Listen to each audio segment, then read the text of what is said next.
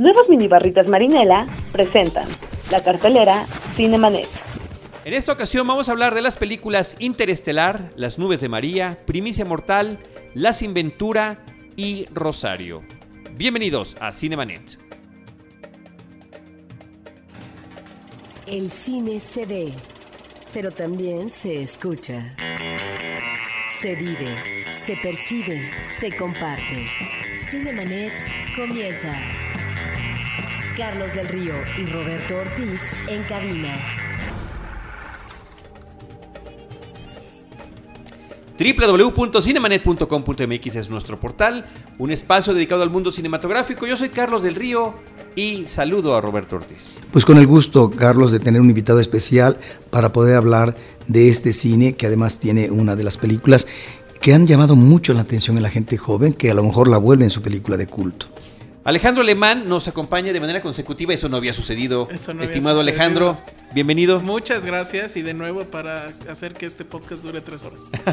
Alejandro Alemán, arroba El Salón Rojo, es crítico de cine para Diario 24 Horas, El Universal en Línea, Filmsteria, Revista Cambio, Radio Capital, Imagen, Cinemanet y más. Y lo que se junta esta semana. Estoy Gracias. estoy incluido Cinemanet, no sé si Muy bien, notaste. no, no, adelante. adelante.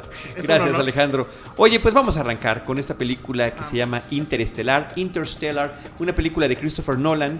Yo creo que eh, tan solo por tratarse de Christopher Nolan, yo creo que muchos cinéfilos acudimos entusiastas y ahí sí, con mucha esperanza, con muchas expectativas de ver una película de este director.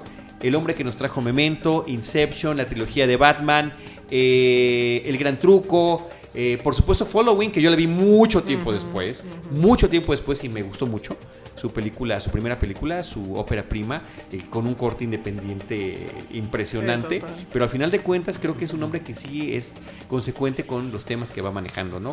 Que, que se remiten también a la imagen de su compañía, Syncope, que es un laberinto.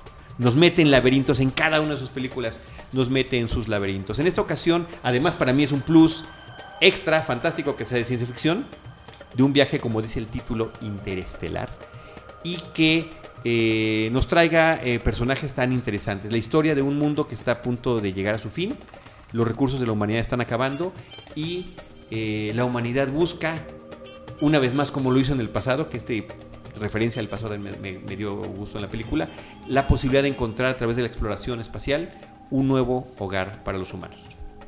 Yo, al contrario, fui con nada de expectativas, ¿eh? Y de hecho, no quise ni contaminarme con los trailers. Yo tampoco los vi, nada. ¿eh?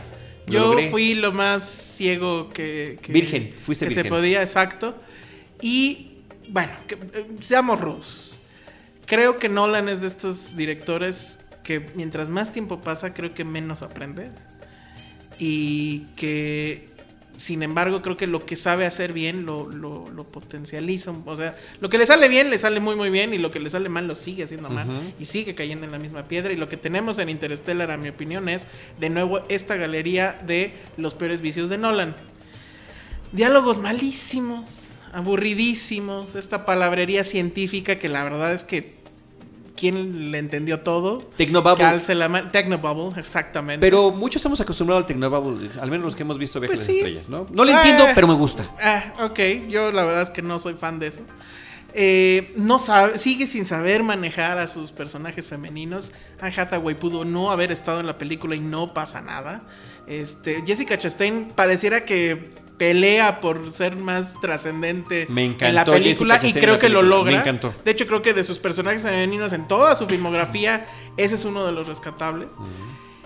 Entonces está todo esto que lo hemos visto básicamente en todas las películas de Nolan, este tema, ¿no? Igual el asunto de la sobreexposición, etcétera, etcétera, etcétera. Pero si el cine es un cúmulo de momentos, carajo, Interstellar tiene al menos dos que yo por lo pronto sí me quebré y que son momentos además que no los consigue a partir del CGI, no los consigue a partir de los famosos 160 millones que, by the way, yo no sé dónde están. Yo pensé que era una película más barata.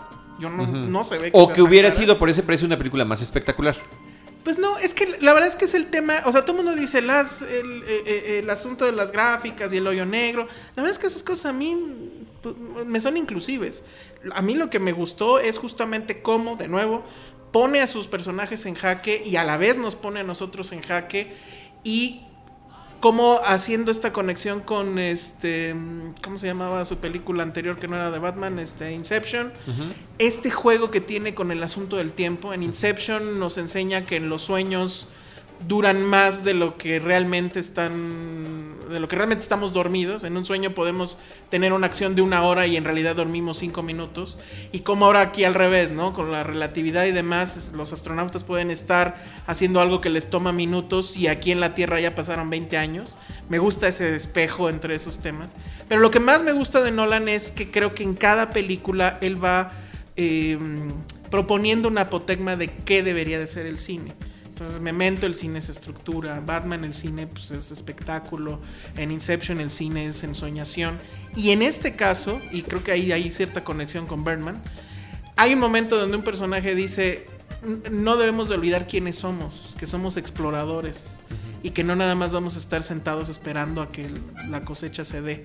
Creo que ahí le está hablando también a Hollywood y le está diciendo: el cine debe ser experimentación, el cine debe de ser audacia el cine debe de, bueno, de tener ambición y no podemos quedarnos sentados a esperar la cosecha del remake, de la secuela, del nuevo superhéroe.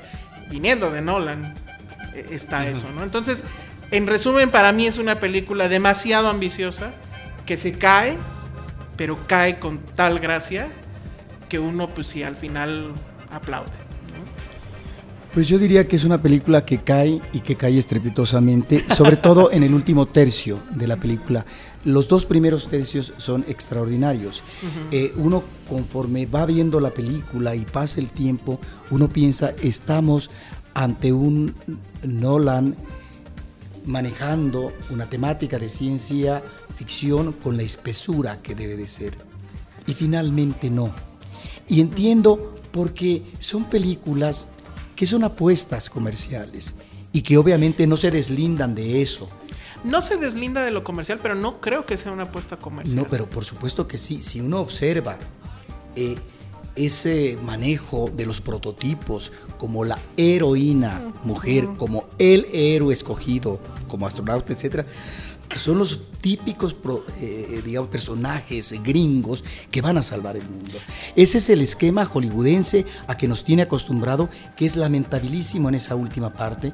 Es una película que en los dos primeros tercios uno va de asombro en asombro pensando que va a ser una película de altura.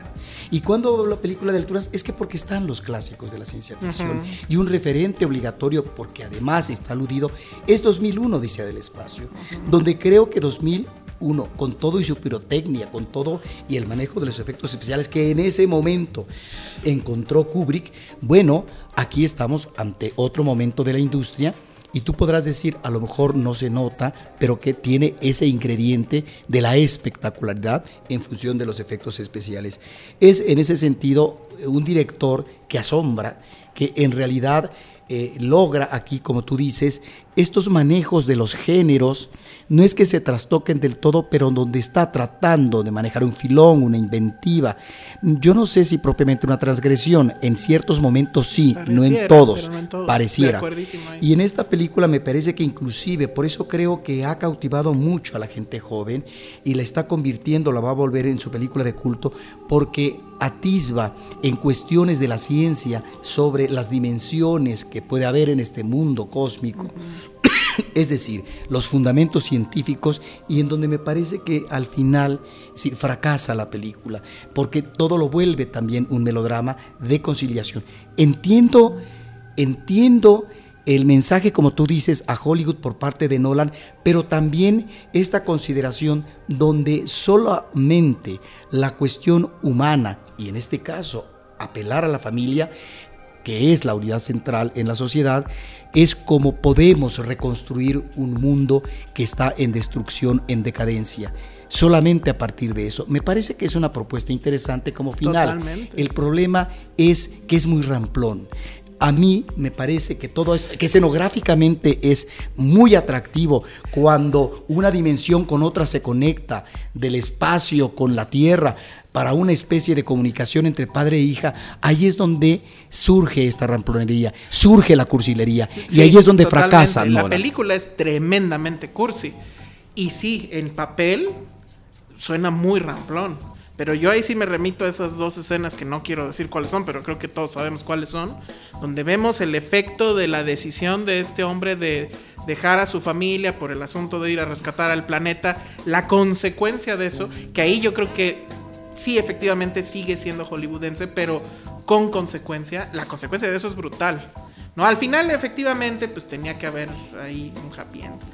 Y, en el, y el tema aquí yo creo es que Nolan tiene, es de los pocos cineastas que tiene el privilegio de seguir, o bueno, no sé si privilegio, pero sí la holgura, de seguir eh, haciendo cine con las reglas de Hollywood, pero con la salvedad de que eh, habla del tema que él quiere. Y qué bueno. Eh, A mí me parece fabuloso. ¿Cuántos directores hay así? Creo que eso, eso es, si acaso, lo único que lo acerca realmente a Kubrick. Porque también está el otro lado y hablemos del otro lado. Creo que Nolan es de estos directores que, bueno, yo sí soy muy fan. Pero creo que es de estos directores que sus fans le terminan siendo contraproducentes. Porque todo este tema, y en esta película no sucedió como en Inception. Recordemos en Inception cómo le fue en IMDB. Que ya era la mejor película del planeta, que ya era mejor que, que Kubrick. Eh, la película creo que tiene más que ver, eh, me parece que tiene más que ver con Spielberg, el tema de los padres, que con Kubrick mismo. Pero como todos los fans lo van elevando, lo van elevando, lo van inflando y de repente ya se vuelve insoportable, ¿no? Todo este eh, hype que hay alrededor de él, que definitivamente pues la película no lo soporta, se, se cae, se derrumba, pero yo sí creo, efectivamente es estrepitoso, pero sí hay belleza en esa caída estrepitosa. Estoy lejos de pensar que sea un director perfecto. Yo puedo No, contarme entre sus fans. Y eh, bueno, la prueba está y lo pueden ustedes escuchar en los podcasts que hacemos acerca de la tercera película de su trilogía de Batman, ¿no? Donde realmente nos decepcionó de una manera A mí no. brutal, brutal. Entonces, A mí no. Alejandro, tú tienes que ser uno de los primeros que escuche esos programas.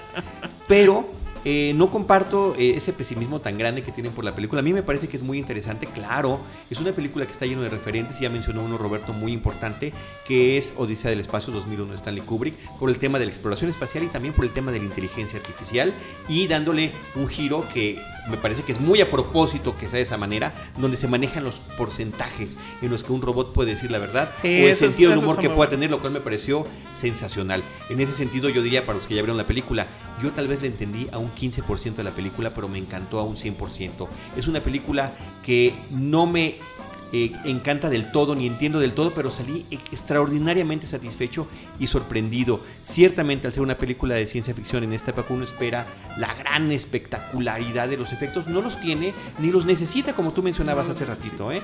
Y entre otros referentes, también hay que mencionar películas como Contacto, donde están basadas en estudios de científicos, en ese caso el de la novela de Carl Sagan, y eh, hasta de Shyamalan. ¿eh? Yo pensaría que Señales es un referente que ahí que, se... que ahí se ese, ese también es otro tema ahí creo yo de cierta mezquindad ya de, de esta generación millennial porque justamente decían bueno pues es que este ya es este Nolan haciendo la de Shyamalan pero lo decían en tono despectivo Dicen, a ver, espérense. Shyamalan era, según la Time de no sé qué época, el nuevo Spielberg. Y efectivamente también era una exageración. Como ahora sería una exageración decir que Nolan es el nuevo Kubrick o el Sí, nuevo claro. Spielberg. Pero hold on, ¿no? O sea, No, sí nos entregó por lo menos tres grandes películas.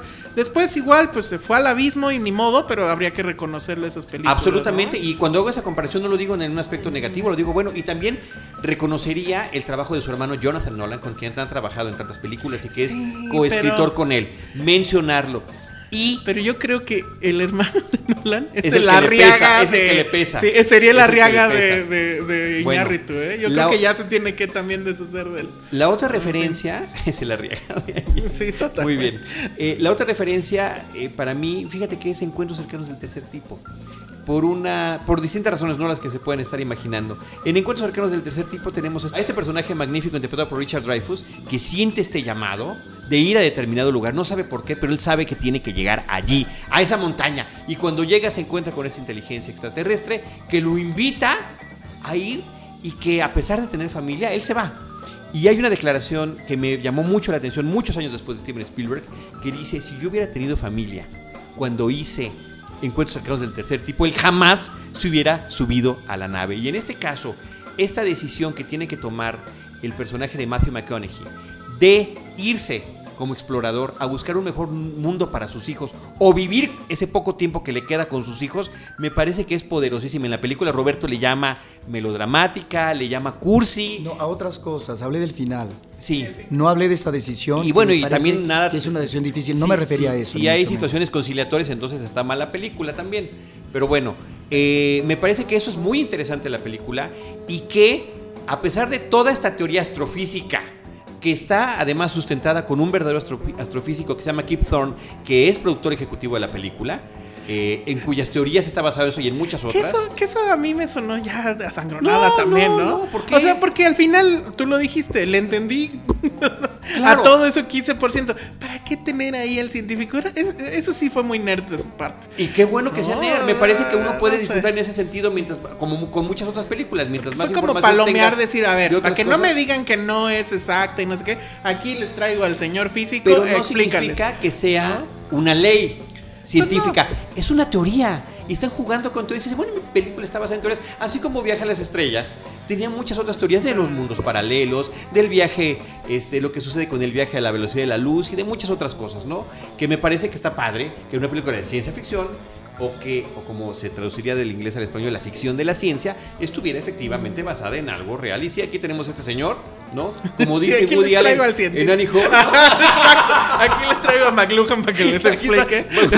Y nos va a decir que eso no tenía nada que ver con eso, ¿no?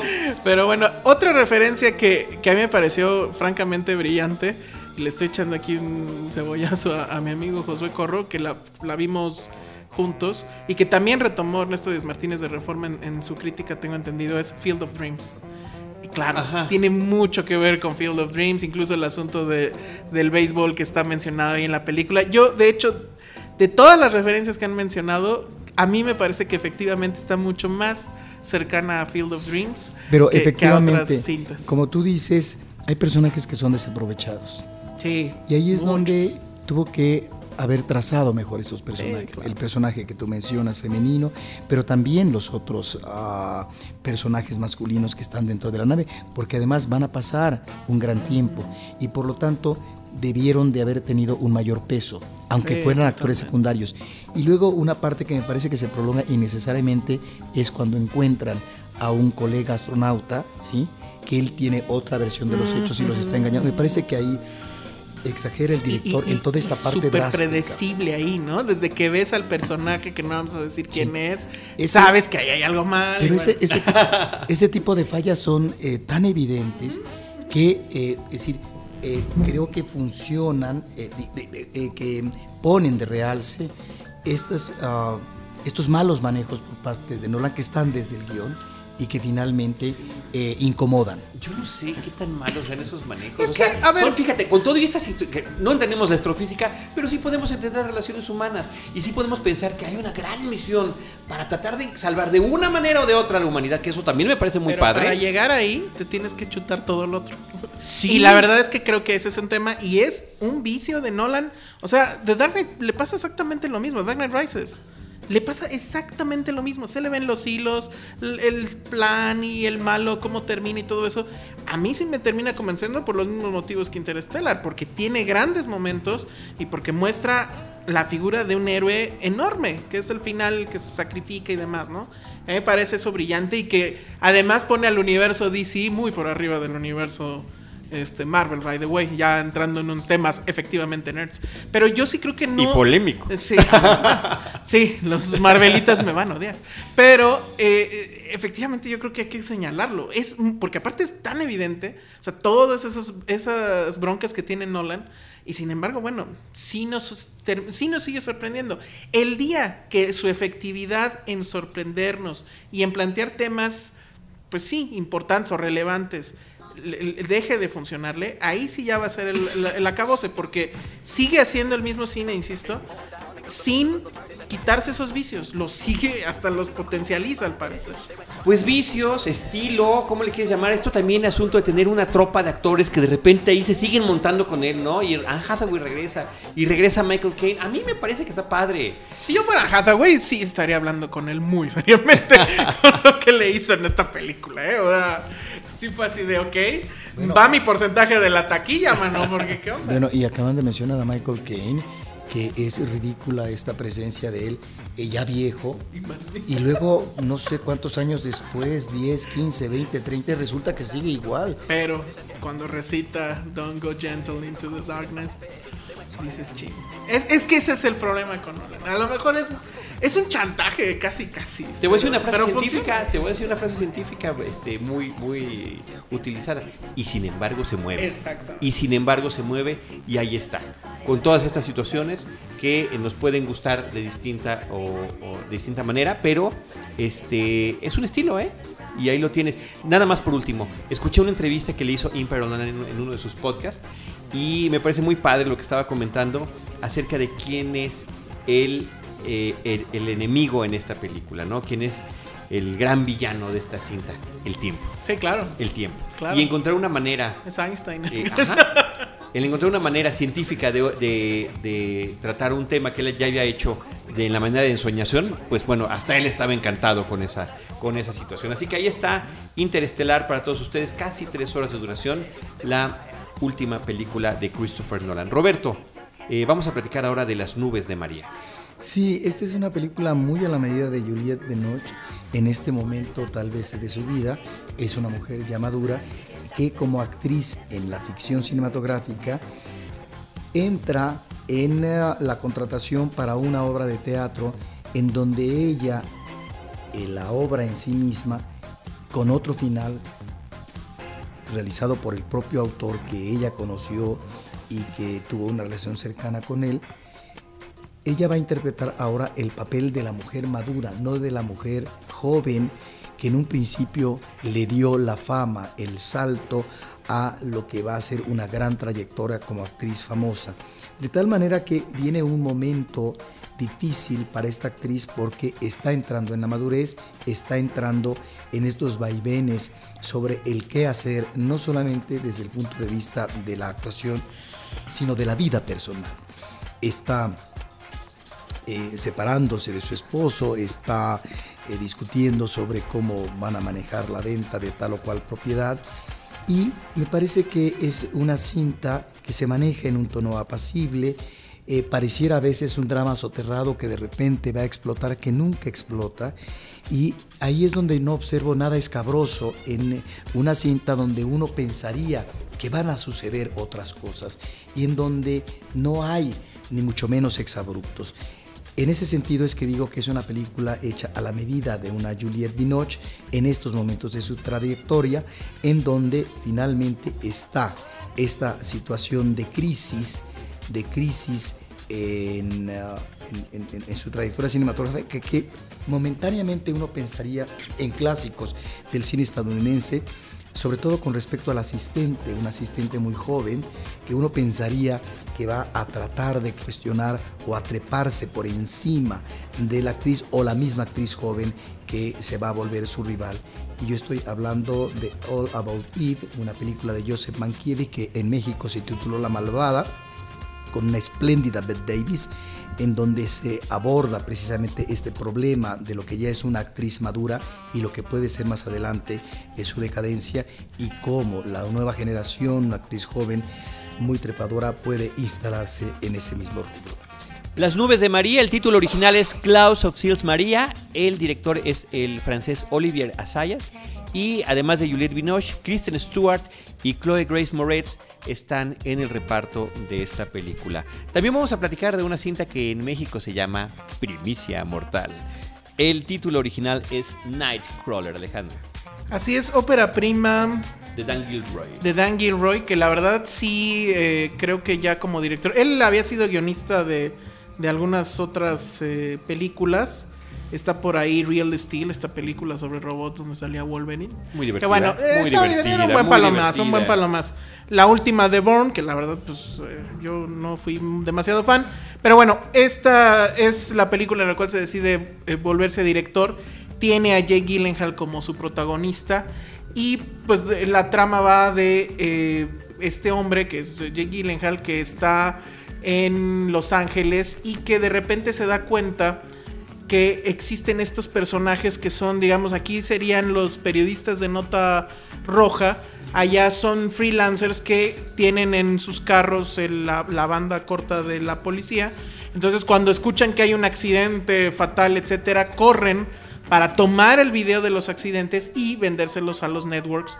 Que bueno, ya saben que en Estados Unidos hay 20 mil noticieros y demás y que toman estas, eh, bueno, que pasan estas notas, ¿no? Entonces lo venden al mejor postor. Y Gyllenhaal pues le entra al negocio sin saber nada, con la competencia y demás. Y eh, pues va a- a, em, teniendo éxito en esto. Aparece por ahí de- eh, René Russo, que yo tiene años que no la veía. Que bueno, pues ya está un poquito más avanzada de edad, pero se sigue viendo bien. Seguimos agradeciendo su presencia. Seguimos agradeciendo su presencia definitivamente. Eh, y el tema más bien es, creo que es este estudio de personaje de, de- sobre eh, Jake Gyllenhaal, que él bajó de peso para um, hacer al, personaje, se le ve en, el tráiler si lo han visto, se le ve flaco y, los ojos así desorbitados y demás. Es efectivamente un personaje eh, pues un, un cuanto tanto fuera de sí en la tradición del mejor taxi driver si así lo quieren ver, evidentemente no llegando hasta allá. Mi gran problema con la película es que si bien efectivamente funciona, es divertida y demás, siento que el guion está demasiado enamorado con su personaje, suceden demasiadas cosas que no parecen fortuitas y que están encaminadas a que todo le vaya como le debe de ir al personaje de, de Jake Gyllenhaal y que eso creo que le resta cierta credibilidad al asunto, pero su actuación es realmente poderosa. Hay un momento donde prácticamente está haciendo o, un diálogo, de repente lo toma y se vuelve un monólogo de, de, pues minutos. Y cuando ves esa escena es cuando dices, este hombre pues va a estar seguramente nominado.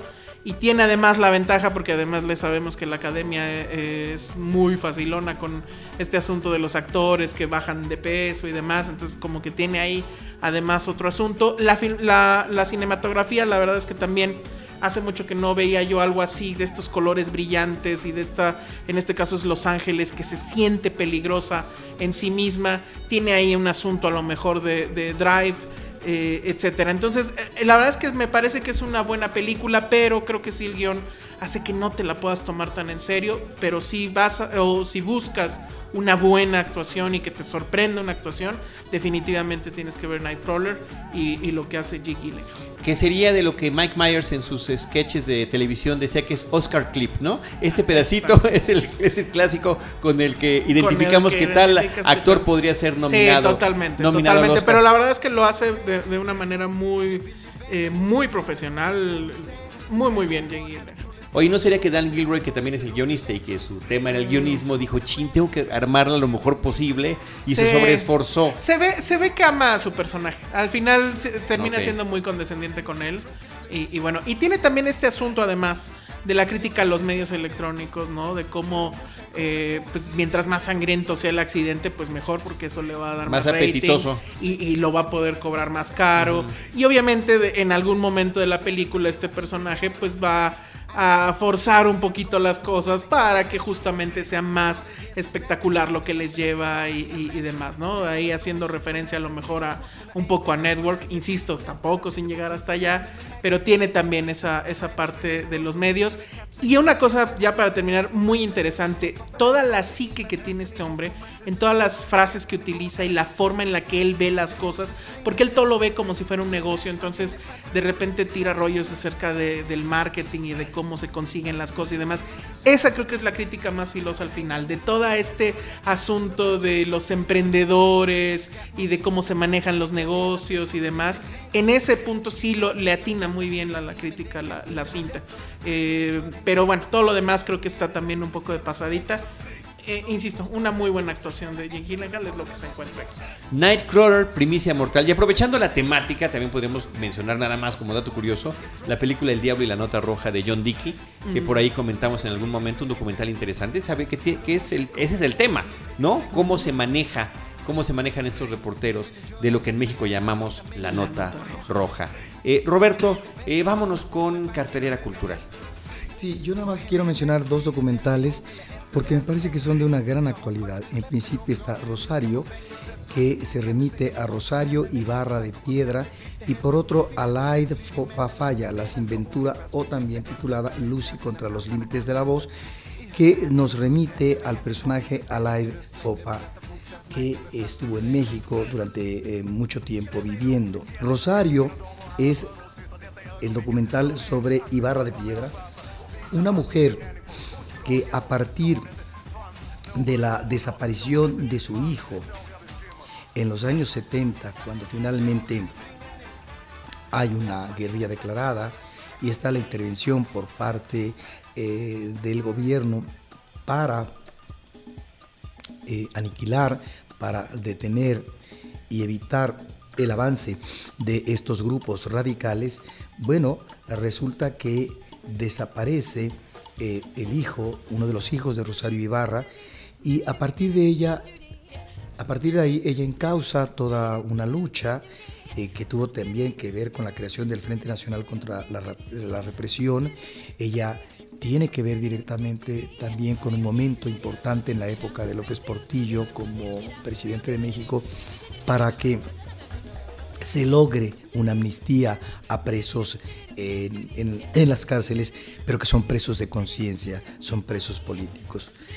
Una gran luchadora social, una mujer que fue en más de una ocasión candidata a la presidencia de la República por un partido de izquierda y que el documental me parece que no es un documental eh, muy logrado, sobre todo por la presencia tan protagónica de la, hija de Rosario Ibarra, que me parece que no tendría por qué adquirir eh, tanta presencia, porque finalmente el documental se remite a esta gran luchadora que dejó ahí su huella y que finalmente es muy importante si lo conectamos también con el otro documental de Alay Fopa, porque esta fue una mujer de la alta sociedad que tenía mucho dinero porque venía de estas familias eh, fuertes eh, guatemaltecas y que ella va a hacer en México una actividad cultural importante. Ella, por ejemplo, va a ser quien integre la primera revista femenina eh, feminista, perdón, que es la revista FEM, pero al mismo tiempo participa en un programa importante que se llama Foro de la Mujer, en un programa de radio de la Universidad de México, y que ante la partida de dos de sus hijos, dos o tres, que van a integrarse como guerrilleros en Guatemala y que van a ingresar a la actividad clandestina, en un momento dado, ante la pérdida de uno de sus hijos, o mejor dicho, la desaparición forzada, ella no Eh, se ve en la necesidad de comprometerse con esta causa, se va a eh, Guatemala y ella llega en principio porque iba a renovar su pasaporte, pero parece ser que ya había una finalidad de contacto en la guerrilla y se desaparece. De tal manera que hay toda una, serie de organizaciones internacionales, de grupos de intelectuales que protestan y tratan de que eh, haya una investigación a fondo sobre esta desaparición forzada. Lo más probable es que la hayan matado, pero finalmente no se hizo. Aún en la actualidad, uno de los hijos está encausando como una entidad internacional para que se haga justicia y se siga investigando quiénes fueron los responsables de la desaparición forzada. ¿A qué me remito con que es, eh, son documentales de mucha actualidad en estos momentos, sobre todo para México? a que a partir de la desaparición de 43 estudiantes de una escuela normal en Guerrero de Yotzinapa, esto nos lleva a una situación crucial que se está viviendo en el país que tiene que ver con eh, un problema eh, de fondo que es la desaparición forzada no solamente por la delincuencia, la delincuencia organizada que se viene dando desde el gobierno de Felipe Calderón, sino también en el actual. Y en muchas de esas eh, desapariciones que son consideradas de lesa humanidad, estas desapariciones no solamente corresponden a criminales, no solamente corresponden a la delincuencia organizada y al narcotráfico, sino que también hay muchos eh, civiles, es decir, gente que no tenía por qué ser desaparecida desaparecida, efectivamente puede ser por los grupos delincuenciales, pero como sucede con Ayotzinapa, en relación o en vinculación con las policías municipales o estatales, también la presencia del ejército en lo que es eh, el atropello de derechos humanos. Todas estas cuestiones que se están debatiendo en el país, me parece que en un documental como el de Rosario nos está remitiendo ya a una mujer que en los años 70 está clamando por la aparición de sus hijos. No había acto en donde ella no estuviera presente cuando apareciera eh, Luis Echeverría para exigirle que su hijo tenía que aparecer. Entonces ahí es donde me parece que documentales como estos nos ah, dan los puentes, ah, eh, los vasos comunicantes necesarios para ubicar esta situación que actualmente vive el país. Ahora, perdón, una pregunta respecto a Rosario, porque efectivamente eh, no creo que no hay un momento más adecuado como para que se estrenara una película sobre Rosario Ibarra de Piedra, pero se, ¿se vuelve una biopic o es más bien una película sobre el movimiento y sobre el asunto de los desaparecidos? Es, es un documental que se hace mucho antes de estos acontecimientos últimos vividos en México, pero que nos remiten a ella y a su lucha de muchos años, que tiene que ver con esa desaparición del hijo, del hijo, porque además él efectivamente pertenecía a una liga, a una organización guerrillera que se llamaba la Liga 23 de septiembre, que es una liga eh, que se conforma en recuerdo al asalto del cuartel de madera de Chihuahua en 1964 y eh, observamos todo este proceso de lucha por parte de ella, que lo encausa individualmente, que después hace de ello un frente nacional y que aprovecha las coyunturas políticas que se van dando para tratar de lograr una amnistía, para tratar de gente que tiene desaparecidos, de tratar de que se investigue y que aparezcan esas personas que si a lo mejor están desaparecidas nada más, bueno, que logren ubicar su paradero o que cuando menos se sepa finalmente si están muertas o no. Ahí está, me parece, esa semilla, esa contribución que hace Rosario, que fue muy importante. Ella es una mujer que en la política ha sido y todavía recientemente como diputada, como diputada una mujer de posición radical en términos de la izquierda partidista, pero que fue muy congruente con esa lucha y en ese sentido no hemos escuchado actualmente a Rosario eh, con respecto a estos acontecimientos actuales, pero así como está ella, más recientemente con respecto al gobierno de Calderón, bueno, estuvo el clamor y el movimiento por parte de Javier Sicilia a partir de la desaparición de uno de sus hijos para clamar eh, el atropello a los derechos humanos ¿no? de tanta gente desaparecida que no necesariamente era delincuente.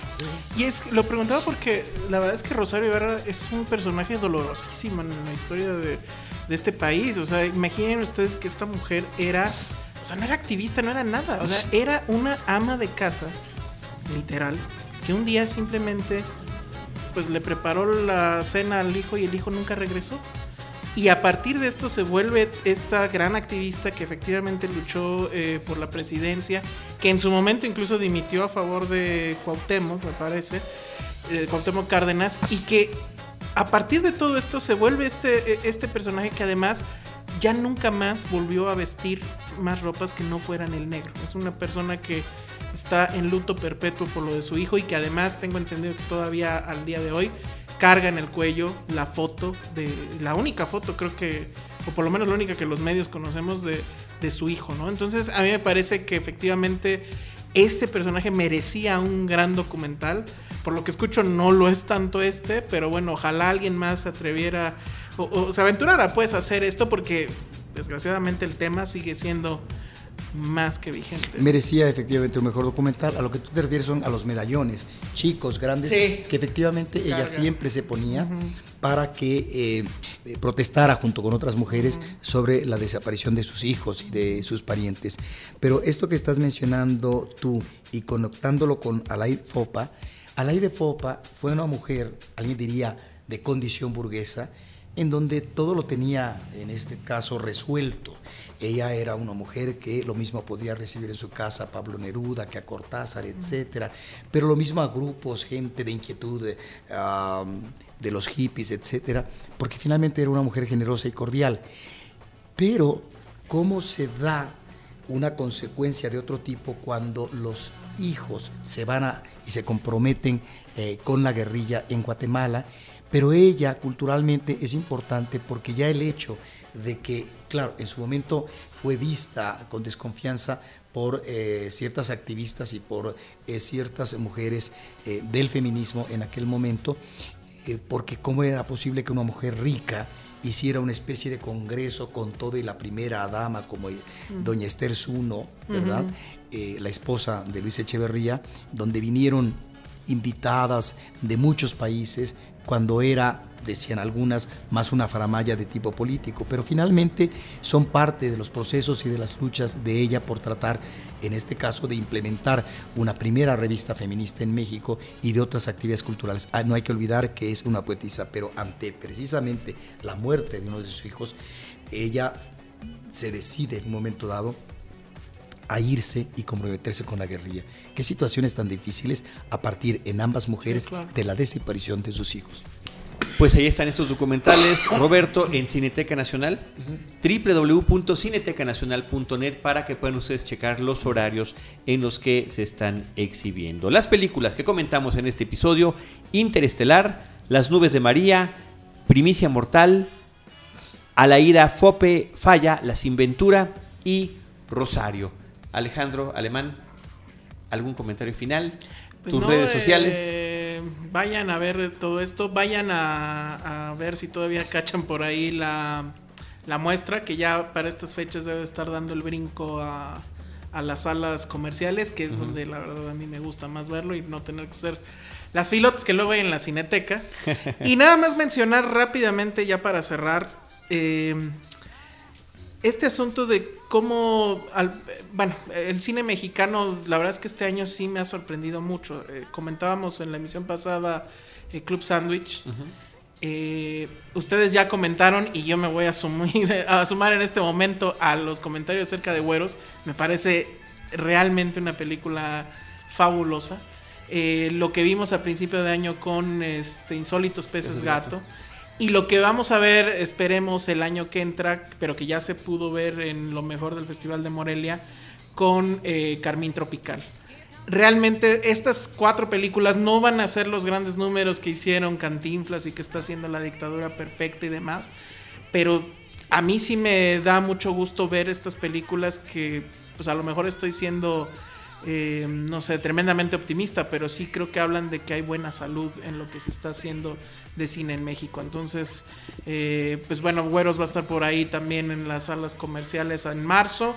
La van a poder cachar tantito antes por la muestra. Eh, Si pueden, véanla. También muy actual, o estoy casi seguro que se va a volver muy actual por cómo se ven las cosas aquí en, en México.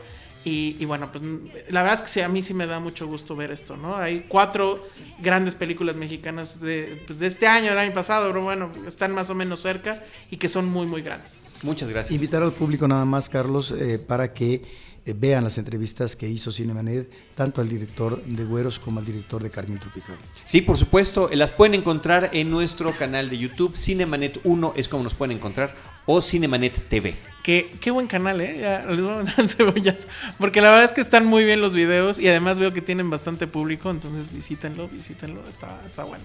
Muchísimas gracias, Alejandro. Pero si haces lo mismo en tu Twitter, arroba el Salón Rojo, más te lo vamos Síganos a en arroba el Salón Rojo, donde los mandaremos a ver los videos de Cinemanet y platicaremos de muchas otras cosas, a veces incluso hasta de cine. Estupendo. Muchas gracias, Alejandro. Qué gusto haberte tenido. No, gracias, al contrario. Roberto Ortiz y un servidor Carlos del Río damos las gracias a nuestra productora Paulina Villavicencio, siempre al pie del cañón, a todas horas, porque además estos programas se graban en la noche, se editan en la madrugada, eh, se publican, en fin, realmente hay todo un proceso que seguir para que ustedes lo puedan escuchar y a ustedes gracias.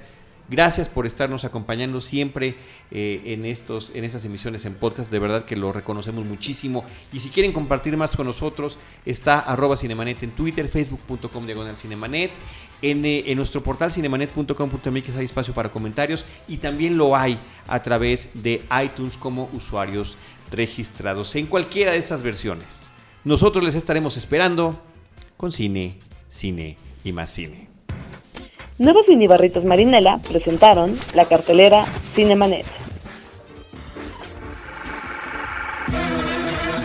Cinemanet termina por hoy. Más cine en Cinemanet.